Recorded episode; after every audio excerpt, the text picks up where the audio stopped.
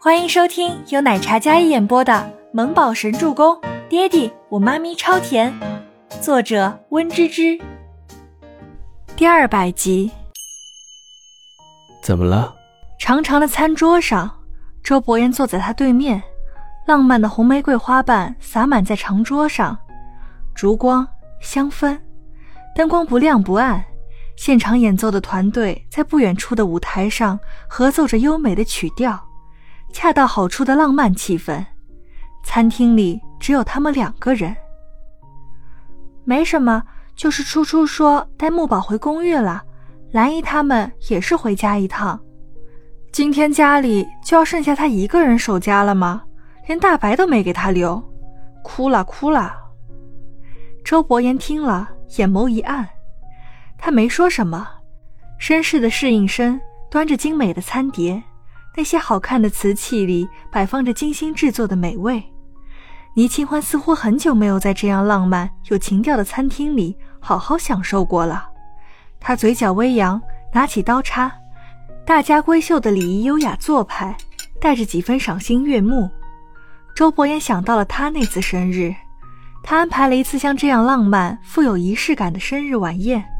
他带他来到这样的西式餐厅里，那是他二十多年以来第一次吃西餐，因为不会用刀叉而被别人笑话。后来他问侍应生有筷子吗？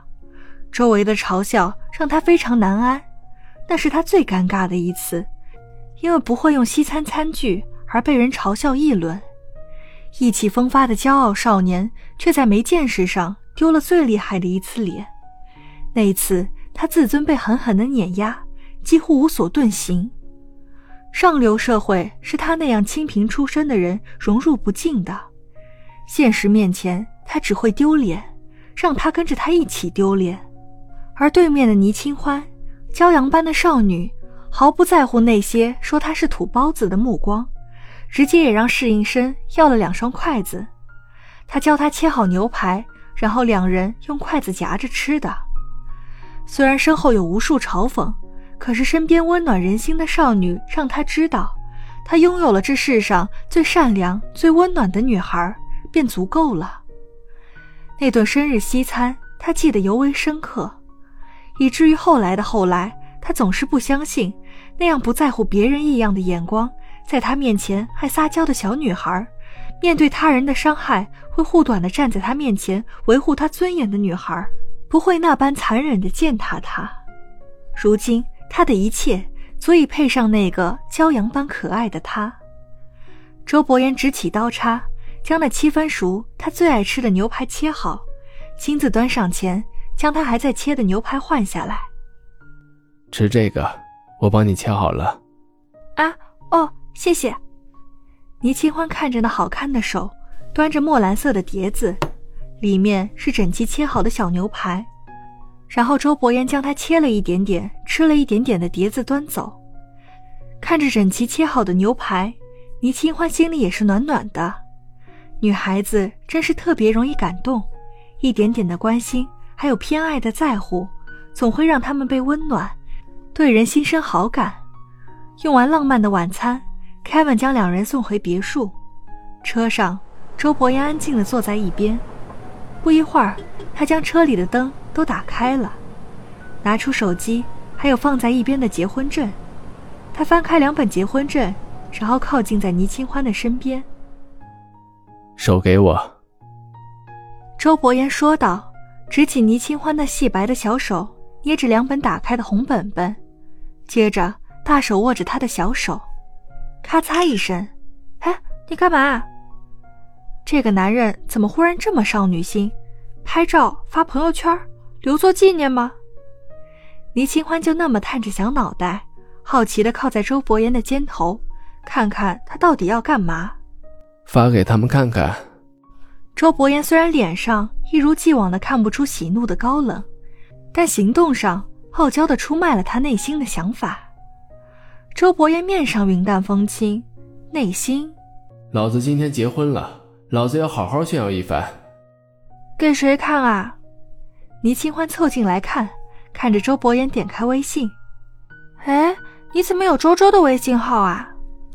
他看到那张小奶包的头像，虽然跟自己手机里头像不一样，但是做妈的直觉，那张头像就是他儿子。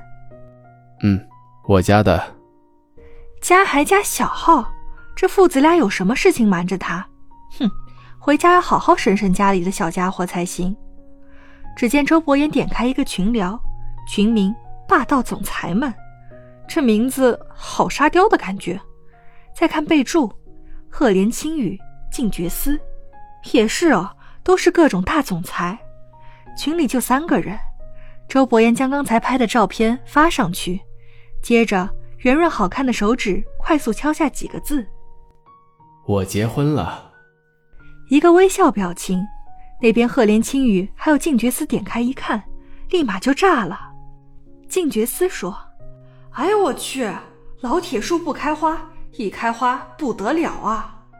但这个男人发完信息之后将手机关机，压根就没有回消息的自觉。那头的静觉司按耐不住八卦的好奇心，直接给周伯言打了一个电话，但是打不通啊！这惊天大消息爆出来，人不见了，给他急得差点掀桌啊！恰好车子到家，他将手机收好，结婚证收好，任凭他那两兄弟抓心挠肝。他也不理会。倪清欢没想到这人发完信息就关机了，估计那边两人今晚找不着他，得抓狂吧？太坏了，这男人腹黑一个。到家了。那悦耳清淡的嗓音道：“周伯言下车。”家？倪清欢猛然想起来，初初他们都不在家。他踌躇一会儿，然后看见周伯言站在门边。伸手给里面的小女人，倪清欢将手放在他的掌心，慢慢从车上下来。别墅里果然只有一盏照明灯。今晚他们都不在家，这是新婚的第一天。周伯言捏了捏手里的小手，深沉的目光里有一簇倪清欢没看到的火焰。本集播讲完毕，感谢您的收听，我们下集再见。